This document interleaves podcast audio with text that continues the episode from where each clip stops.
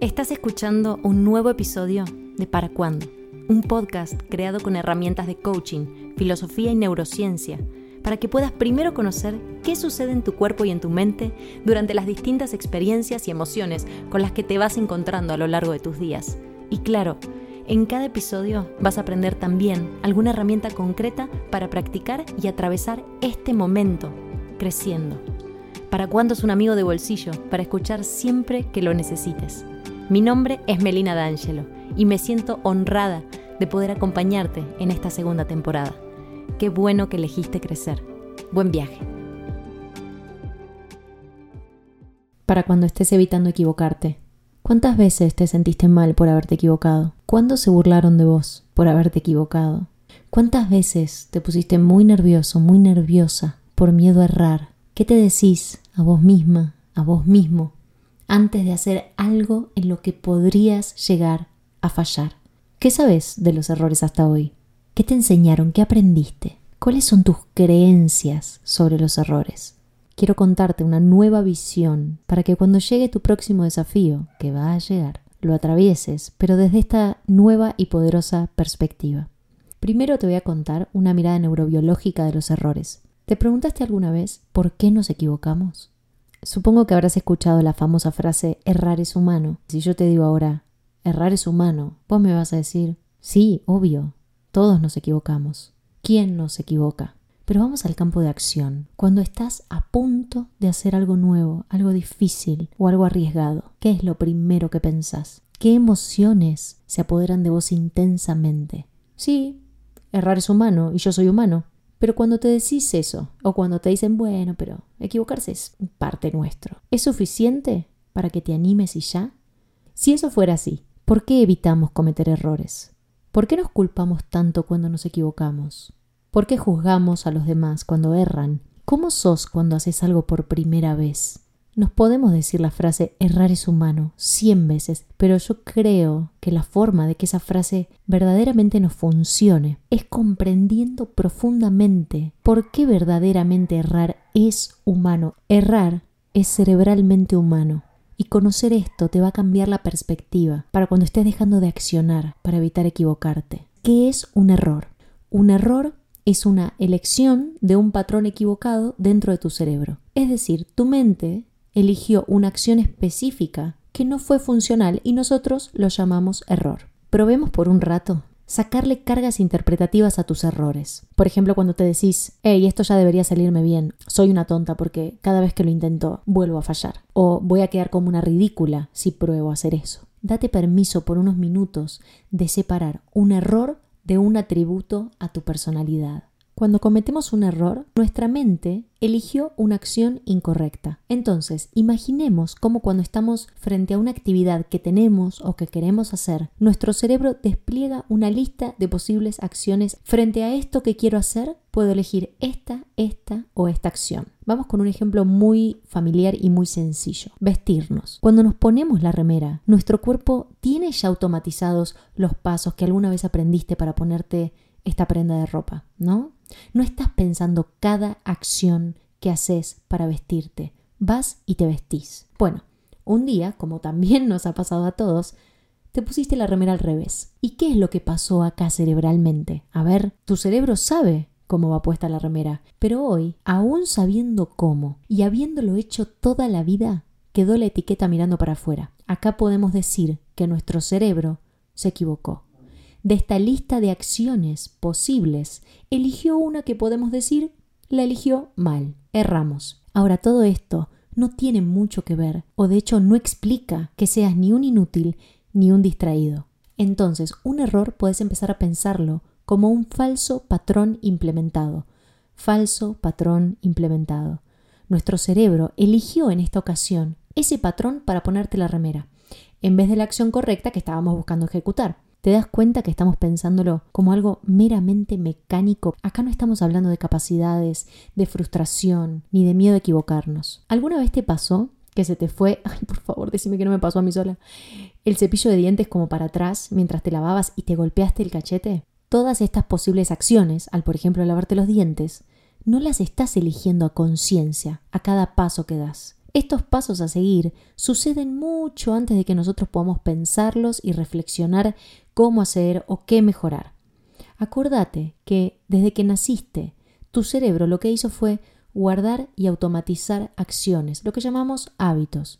Pero tu cerebro no firmó ningún contrato diciendo que nunca más se iba a tropezar por haber aprendido a caminar. Sabe caminar y tiene una serie de pasos desglosados para hacerlo. Pero la opción de pisar mal de vez en cuando es parte de las opciones que también están almacenadas en nosotros. ¿Y qué hace nuestra mente? Termina eligiendo una acción y a esa le podemos decir acción dominante pero a veces gana una acción que no resultó funcional. Ejemplo, te pusiste la remera al revés, te golpeaste la encía con el cepillo de dientes o dijiste buenas noches y querías decir buenos días.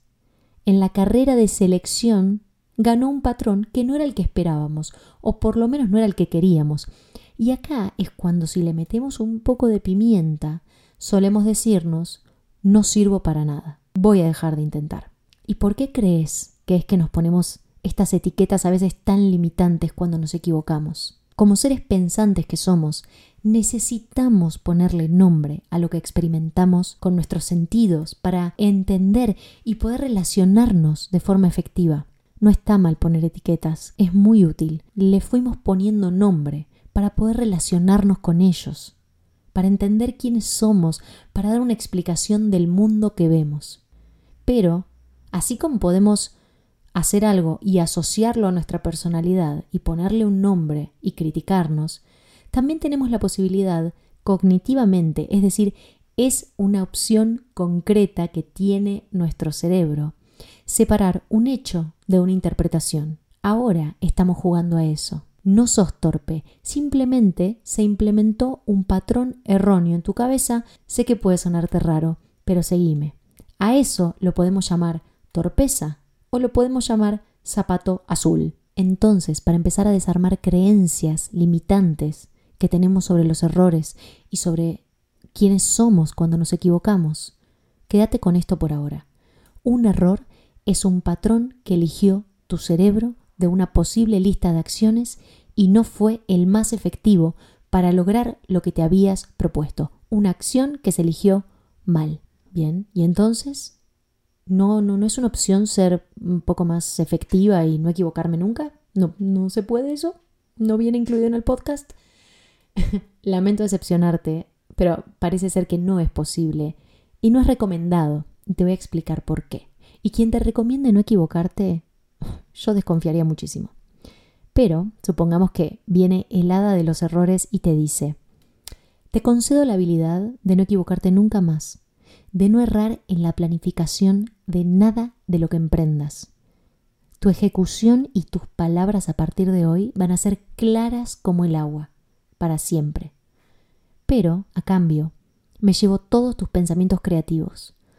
Todo lo nuevo que quieras aprender no lo vas a poder retener en tu memoria y te vas a quedar solo con lo que aprendiste hasta el día de hoy. Y además, cuando tengas algún problema, no vas a poder crear ni vas a poder desarrollar nada para remediarlo. Tu vida y tus pensamientos van a ser lineales y predecibles. ¿Aceptarías? Por fin no digas que sí, porque no aceptarías. Serías como una inteligencia artificial, no tiene gracia. Durante muchos años se creyó que el cerebro era más estático que modificable, pero sucede que toda nuestra biología está mucho más preparada para errar que para ser perfecta. ¿Escuchaste? Toda tu biología está mucho más preparada para errar que para ser perfecta. La base de cómo evolucionamos los seres humanos estuvo basada en los errores. Y es muy acertado decir que el cerebro es perfecto para ser imperfecto. Y de hecho está hambriento por equivocarse para aprender. Vos dirás, bueno, Meli, mi cerebro tiene mucha hambre porque me la paso equivocándome. Todo lo que alguna vez incorporaste, aprendiste, atravesaste, fue a través de patrones erróneos, fue a través de prueba y error, que nos llevaron a crear nuevos patrones en los que hoy nosotros decimos, ah, yo soy buena para esto. Para elegir el mejor patrón al caminar, tuviste que haberte caído. Claro, nadie se va a quejar de este ejemplo tan genérico y que nos une a la gran mayoría de nosotros. Pero ahora, Lleva esto a tus desafíos, a tus deseos, a tus proyectos. Los errores no son un castigo por no ser talentosos. Los errores son el camino para volvernos más hábiles. Los errores, te lo voy a repetir por si no me prestaste atención. Los errores no son el castigo por no ser talentosos. Los errores son el camino para ser hábiles. No explican, no justifican nada. Son el camino. Cuando algo es nuevo para tu sistema nervioso, las uniones entre neuronas no están conectadas. Es como si no se conocieran. Y a medida que repetimos acciones, esas conexiones neuronales se vuelven más fuertes. Eso es un muy, muy pequeño resumen de cómo aprendemos, de cómo se genera el aprendizaje y cómo modifica nuestras redes neurales. Cuando hacemos algo por primera vez y no lo logramos como esperábamos, no significa que no somos habilidosos o que nos merecemos anotarnos en otra clase o que no somos dignos de amor, sino que podemos reducirlo a que esas sinapsis aún no están fuertes ni conectadas y el solo hecho de repetirlas ya empieza a crearlas y reforzarlas. Es el famoso que todos te dicen práctica. Bueno, acaba con un poquito más de explicación profunda para que lo creas. Entonces, tu cerebro no evita los errores. ¿Cómo? ¿Qué decís? ¡Ah! Nosotros evitamos los errores. ¿Cómo? Claro, tu cerebro no evita equivocarse, así como lo escuchas. No se levanta diciendo, ay, ojalá esto me salga bien. No, eso es lo que aprendimos a interpretar nosotros. Nuestras creencias sobre el éxito y el perfeccionismo son las que nos llevan a exigirle al cerebro que no se equivoque. Pero parece ser que él tiene una forma completamente distinta de asegurarse su éxito. Las formas que entendimos de cómo tenemos que ser y actuar para pertenecer y ser amados, las tenemos atadas en algunas ocasiones a no equivocarnos. Y no te estoy diciendo que estos miedos y estas dificultades no sean válidas, pero vamos a quedarnos con lo más básico de nuestra biología, y eso es que nuestro cerebro no evita equivocarse. Su fórmula es mucho más sencilla de nuestros enroscados pensamientos. Nuestro cerebro acciona, recalcula y corrige. Mientras escribía este episodio, vi en el comedor de mi casa estas aspiradoras de piso que van solas, las redonditas, y dije, ahí está, mis ejemplos. Ahí está, es eso. E, esto es lo que estoy queriendo contar en el episodio. Estas aspiradoras automáticas, no sé cómo se llaman exacto, pero cuando se encienden, las encendés, avanzan y se van chocando contra los muebles, se dan vuelta, giran y siguen. Y esto lo hacen hasta que encuentran paso. Ellas siguen aspirando y donde sienten que se chocan, que no pueden pasar, giran y siguen. Y a mí me pareció una gran metáfora para cuando imagines a tu cerebro practicando algo. Tu cerebro es más parecido a una aspiradora que a un juez. Tu cerebro avanza y aprende, avanza y aprende. No se detiene a llorar, lógicamente, no tiene un cerebro límbico, no siente nada la aspiradora al equivocarse. Pero el asunto es que sigue, y si su objetivo es aspirar toda la casa, te juro que sigue chocándose con todas las cosas hasta que termina de aspirar. Entonces, para tu cerebro, que es producto de la evolución, es perfectamente normal este comportamiento frente a los errores. Nuestro sistema sigue siempre vigente desde este modo de me adapto a lo de afuera para sobrevivir. Entonces, aprender de los errores es algo que a nuestro cerebro lo entusiasma mucho. Es nuestro motor biológico para mejorar. Es hasta lo opuesto a como lo sentimos a veces. Vuelvo a lo mismo. ¿Quién no diría la frase de los errores se aprende? Pero esto es literal. El error hace que el cerebro despliegue sus mejores recursos para adaptarse. Erramos para adaptarnos. Por favor, no pongas pausa, seguime, te prometo que a tu cerebro también le pasa esto. Ya te involucraste dándole play, ya no vas a ser ni el mismo ni la misma cuando termines de escucharlo. Eh, la fe que me tengo, más me vale que me salga. Pero sí, sí, sí, se viene lo mejor. ¿Cuántas veces dejaste de hacer lo que querías hacer por miedo a equivocarte? ¿Sabes cuántas veces evité hacer el podcast? ¿Cuánto tiempo lo demoré? ¿Cuántas veces dudo antes de sacar cada episodio? Es más, te cuento un secreto. Es la tercera vez que grabo este episodio, porque el anterior grabé mal el audio y la anterior no me gustó el texto y lo volví a escribir todo. Estoy hace dos, estoy hace dos semanas intentándolo. Antes me detenía el miedo a equivocarme. Ahora entiendo que esos errores fueron parte del camino para que lo pueda estar haciendo ahora, de una forma efectiva, o más efectiva que la anterior. ¿Querés conocer la relación entre el miedo y el error? Este dato que te voy a contar puede que cambie tu perspectiva de los errores quizás para siempre. Se estudió hasta el día de hoy que parece ser que el circuito cerebral del miedo, la famosa amígdala, esa, esa mm, estructura cerebral que se enciende frente a cualquier cosa que pueda eh, funcionar como un peligro, como una amenaza para nosotros. Tu circuito cerebral del miedo. Parece ser que el circuito cerebral del miedo no se enciende frente a los errores. El circuito de miedo en tu cerebro no se enciende cuando te equivocas. Aprendimos a tenerle miedo a los errores sin saber, desconociendo que a nuestro cuerpo, en su forma más genuina, no solo que necesita sí o sí equivocarse para aprender, sino que además está diseñado para que cuando se equivoca no se asuste. Es igual que la aspiradora hasta ahora.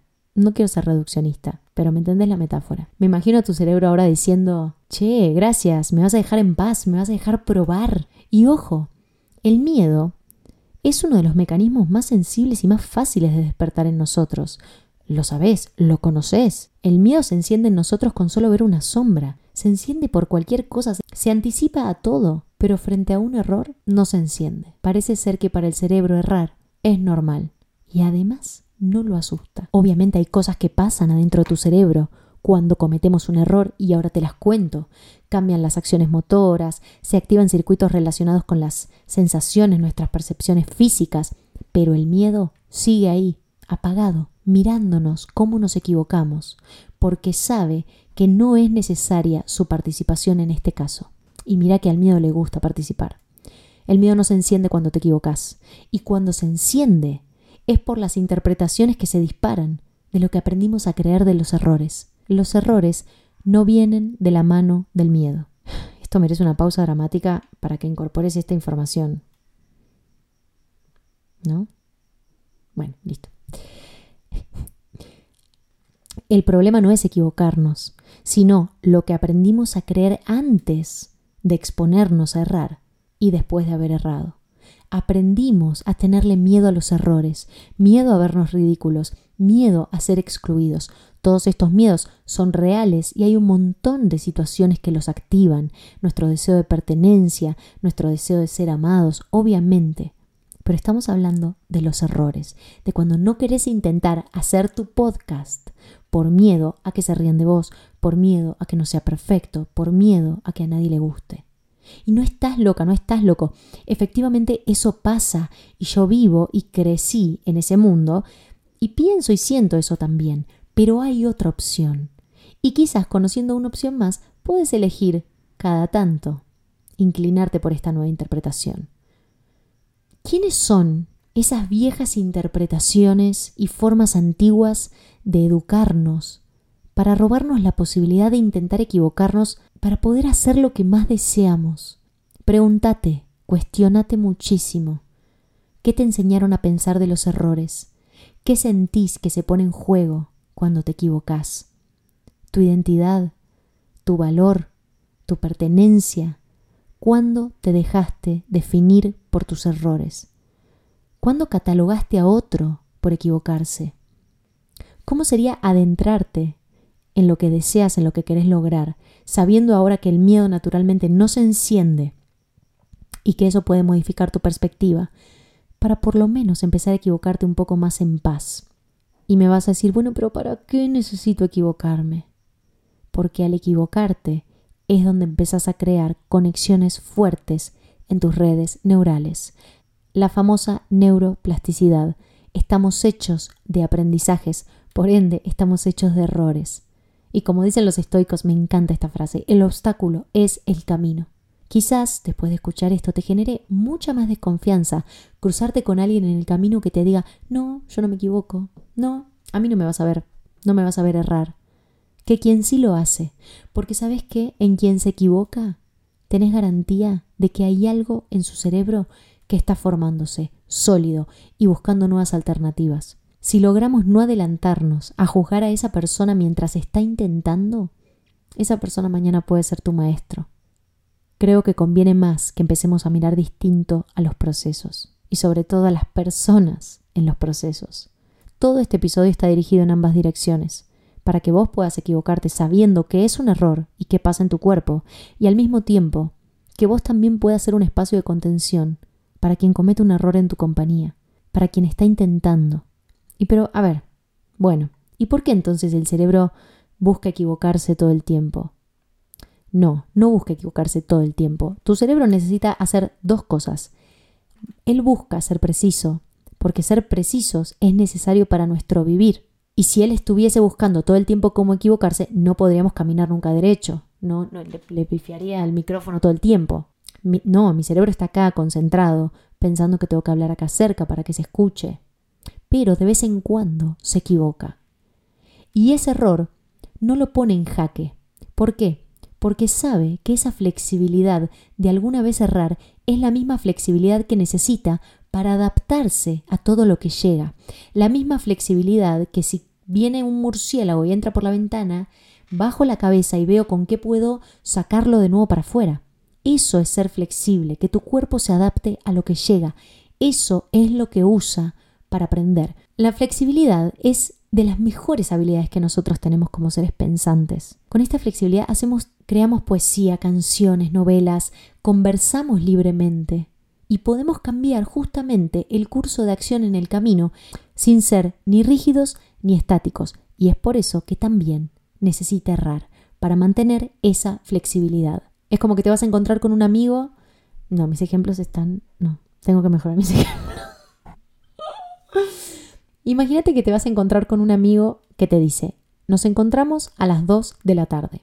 Ok, vos llegás al punto de encuentro y tu amigo te manda un mensaje y te dice: No voy a poder ir, nos vemos mañana. Si vos no tuvieras esta capacidad de flexibilidad cognitiva, tu respuesta sería: Ok, nos vemos a las 2. Pero no puedo, te dice él y vos le respondes, ok, nos vemos a las dos, te espero. Es decir, no somos robots, no estamos programados para ir solo hacia adelante. Tu capacidad de combinar un pensamiento con otro, esta flexibilidad, te permite decir, ah, ok, nos vemos la próxima semana, esto no me gustó, ah, qué bueno, mira, ahora tengo un rato para irme a hacer algo. Flexibilidad cognitiva. Nuestro cerebro se adapta al medio ambiente, es plástico, puede unir y desunir ideas, crear estrategias y para hacer todo eso también necesita de vez en cuando equivocarse. No funcionamos como una fila de dominos cayéndose, no. A veces en nuestro quehacer cotidiano confundimos que sí, porque nos ponemos a venerar la linealidad y quien acierta el primer tiro, y así como la vida es una montaña rusa que sube y baja, por favor dame la derecha, no me digas que no, así como nuestras emociones suben y bajan, nuestras hormonas suben y bajan, nuestro cerebro necesita permanecer flexible y equivocarse para aprender, adaptarse y crear todo lo maravilloso que vas a empezar a crear después de considerar tus errores como necesarios y humanos.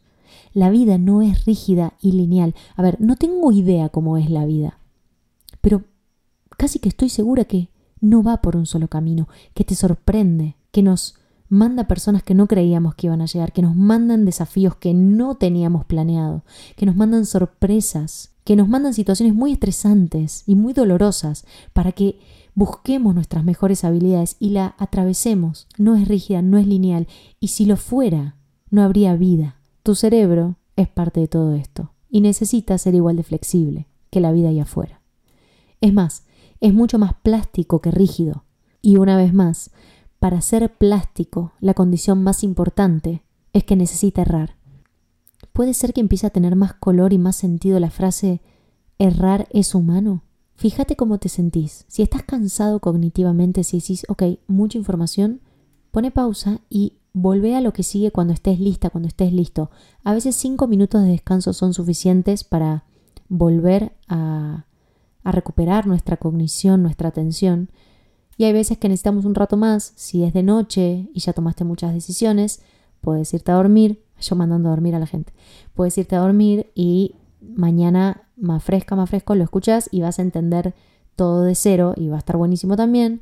Pero ahora lo que sigue, que te voy a contar, pregúntate, conocete, ¿estoy, ¿estoy bien para seguir escuchando? ¿Tengo energía? Si la respuesta es que sí, porque estás embaladísima, embaladísimo y querés saber cómo funcionan los errores, quédate. Y si no, anda a dormir. Ok, seguimos. ¿Cómo es que podemos sentir entonces que nos equivocamos?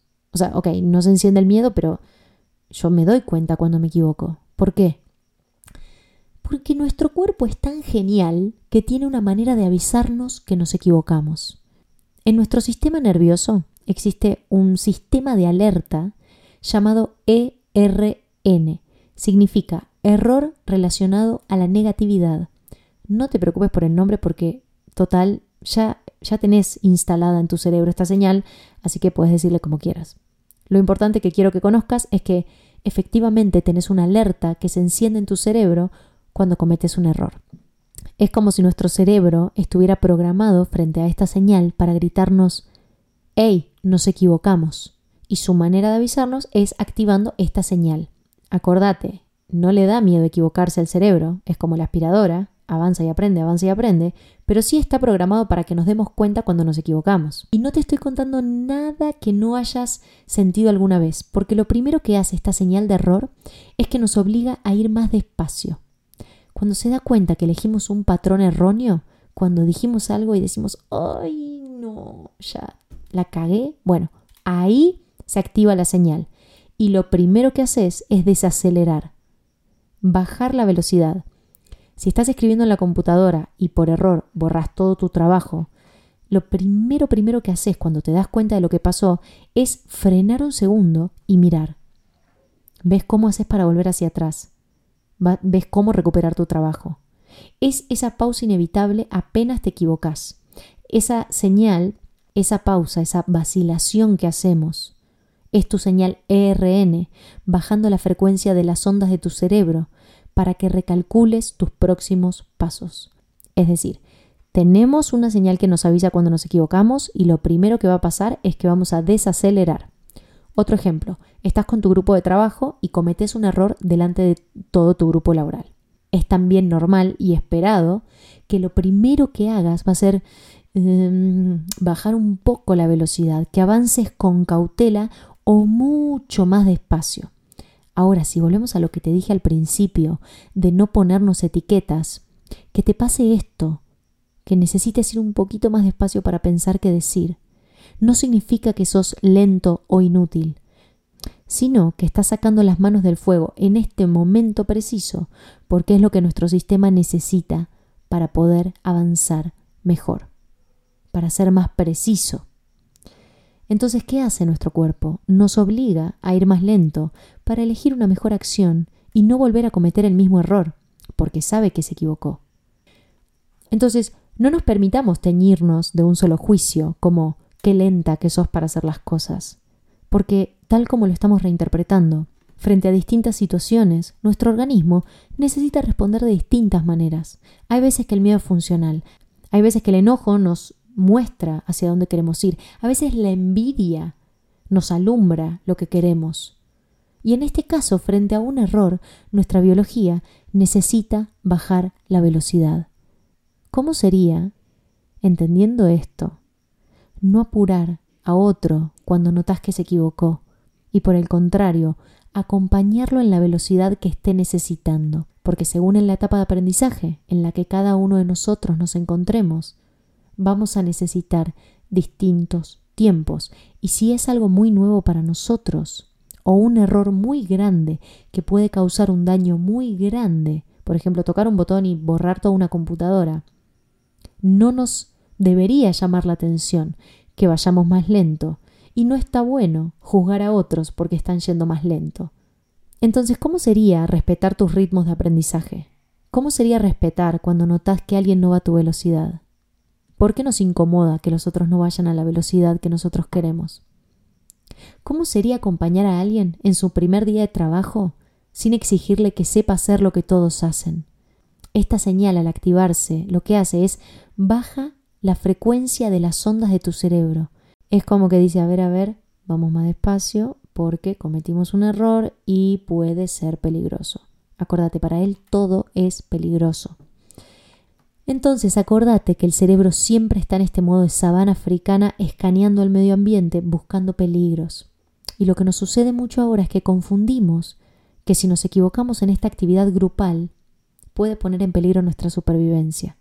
Pero sabemos que no, Pero lo que sí podrías acordarte es que la próxima vez que te sientas más lento o más lenta luego de equivocarte, acordate, es tu biología jugando a tu favor. Y mientras estáis acelerando, ¿qué hace? ¿Qué más hace el cerebro? Presta más atención. Esto es lo segundo que hace. Bueno, lo tercero, lo primero enciende la señal, lo segundo desacelera y lo tercero es que presta más atención. Si volvemos al ejemplo de la computadora, al borrar nuestro trabajo por error, vamos a mirar las teclas con detenimiento, vamos a ver si tenemos batería para que no se apague la compu. Esto podemos interpretarlo como nuestro cuerpo ayudándonos a recalcular, para que no volvamos a cometer el mismo error. Y lo que sucede dentro de nuestro cerebro es que empieza a elegir acciones de estas que te conté al principio y a filtrar, a buscar nuevas acciones en búsqueda de la que puede llegar a ser más eficiente para remediar esta ocasión. Y de hecho, esta señal ERN se enciende unas milésimas de segundos antes de que nosotros seamos conscientes de que nos estamos por equivocar. Mira lo que se anticipa nuestro cerebro, lo que nos está cuidando, lo que nos protege. Y si no bajáramos la velocidad, si no nos alertara lo suficientemente rápido, nuestra mente no podría filtrar nuevas acciones y lo que pasaría es que empezaríamos a seleccionar al azar cualquier acción que podría perjudicarnos aún más. Así que acuérdate esto. Si te sentís más lenta, más lento, después de haber cometido un error, vas bien. Es muy probable que estés entrando en la etapa del aprendizaje. Cuando nosotros nos equivocamos en algo que nos importa, por ejemplo, empezamos a pensar, ay no, se van a reír de mí. Uy no, ya no me van a contratar. Mientras nosotros hacemos eso, nuestro cerebro al mismo tiempo, o incluso antes, en silencio, ya empieza a buscar nuevas ideas para poder resolver esto que acaba de pasar. Ya está pensando estrategias para la próxima vez que esto se presente en tu vida. Que vos no sientas en el momento que estás aprendiendo no significa que no esté pasando dentro de tu mente adentro tuyo está esta aspiradora buscando otra salida. Nuestras mentes nos quisieran decir, hey, se encendió la señal ERN, nos equivocamos, vamos más despacio, veamos detenidamente qué está sucediendo mientras ordenamos las posibilidades que tenemos acá adentro. Así podemos hacer efectivamente lo que queremos hacer. Si queremos ser precisos, tenemos que ir despacio. Si queremos aprender, tenemos que errar. Y quizás te estés preguntando, Meli, pero ¿no te parece muy subjetivo cuando algo es acertado o equivocado?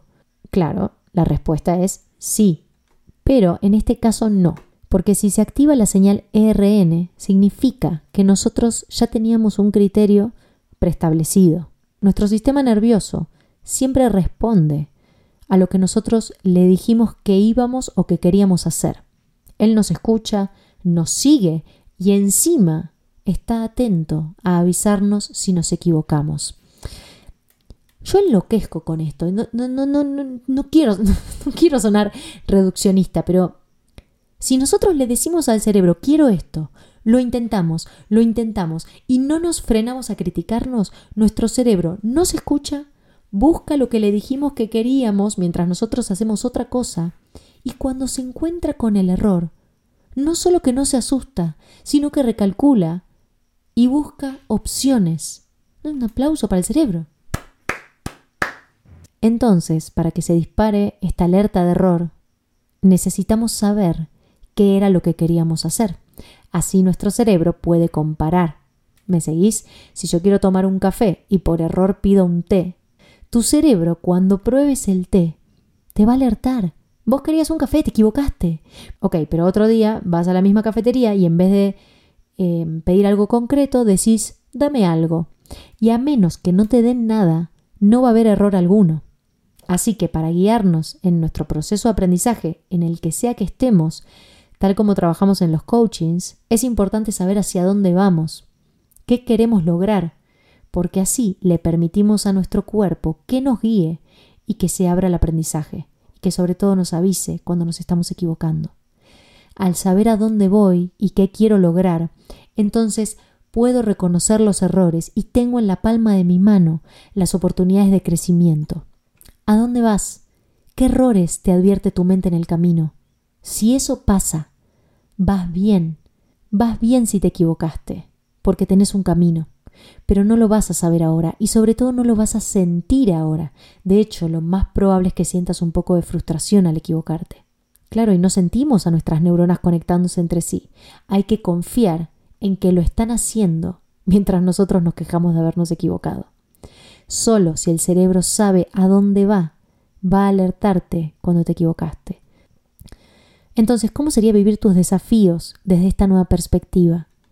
Que la próxima vez que estés haciendo algo y no salga como esperabas, recuerdes que el circuito del miedo no está encendido y que encima tu mente ya está buscando posibles ideas mientras vos te criticas. Hace poco leí una frase de una coach que se llama Lidia Muradep que dice, reinterpretar es anticiparse. Entonces, de esta manera nos estamos anticipando para que tu próximo error te abra nuevas posibilidades y te recuerde que estás aprendiendo. Porque no queremos que nuestros deseos queden archivados en un cajón por no querer equivocarnos, ¿no? Podemos buscar ser perfectos. Pero este camino que te cuento coincide mucho más con cómo yo por lo menos me siento cada día, y espero que a vos te resuene también. Y quiero aclararte algo.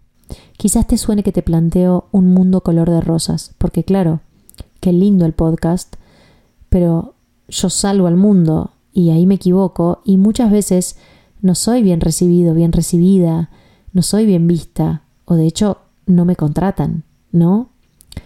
Yo tengo recuerdos muy claros y muy presentes de cuando estudiaba teatro, el terror que me daba equivocarme, porque tenía mucho miedo, sentía mucho miedo de la respuesta que podía llegar a tener de algunos maestros. Me acuerdo de sentir mucha vergüenza, enojo y de hacer lo que tenía que hacer, pero cada vez peor, cada vez más condicionada. Esto es una educación tradicional y pésima cerebralmente. Frente a un maestro gritón o que, o que te humilla, puede que logres hacer eso concreto que él está buscando que hagas, pero frente a escenarios de peligro, como pueden ser estas figuras poco formadas en educación, nuestro cerebro se pone en este modo preservación y no aprende, no recuerda, no fija la información, y si la aprende muchas veces es por trauma, porque la sensación que te generó esta persona para que aprendas fue tan fuerte y tan dolorosa emocionalmente que tu cerebro lo recuerda como algo peligroso e importante. Entonces probablemente nos haya quedado asociado el miedo que sentimos al haber aprendido esa actividad con hacerla bien. No es negocio. No negocies con eso. Para aprender es necesario que te sientas a salvo. No lo confundas con motivación o adrenalina. Eso es otra cosa, otra hormona. Motivar a los gritos no es motivar, es asustar.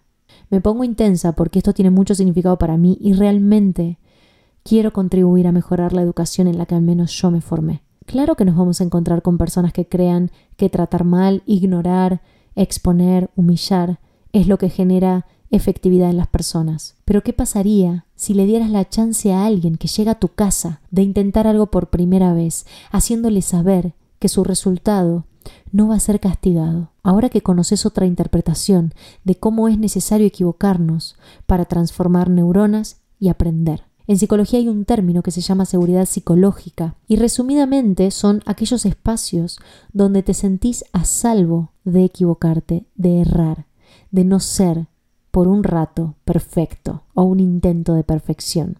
Son espacios libres de ansiedad, donde no tenés que ser alguien o hacer algo específico para sentirte a salvo, donde puedes probar, practicar y errar sin que eso implique una etiqueta o una condena. Nuestro cuerpo, como te digo, no se predispone a aprender si se siente amenazado. Y claro, un cerebro estresado se equivoca más. Pero ahí no abrís el aprendizaje, ahí abrís la puerta a retirarte alejarte y a creer que somos lo que nos está pasando. Y muchas veces esto pasa tan solo por no haber estado en un contexto sano de aprendizaje. Y ahí se archivó un nuevo deseo en un cajón, porque alguna vez escuchaste que no servís para hacer algo. Y todas estas formas de enseñanza lamentablemente siguen vigentes. No hace falta que estés en un aula frente a 20 alumnos para hacerlo. Puedes empezar dejando que tu amigo se equivoque, sin juzgarlo. Podés permitir que quienes te rodean se equivoquen en paz, sabiendo que ese es el camino para lograr lo que sea que querramos lograr. Y todos tenemos ganas y esperanza de lograrlo.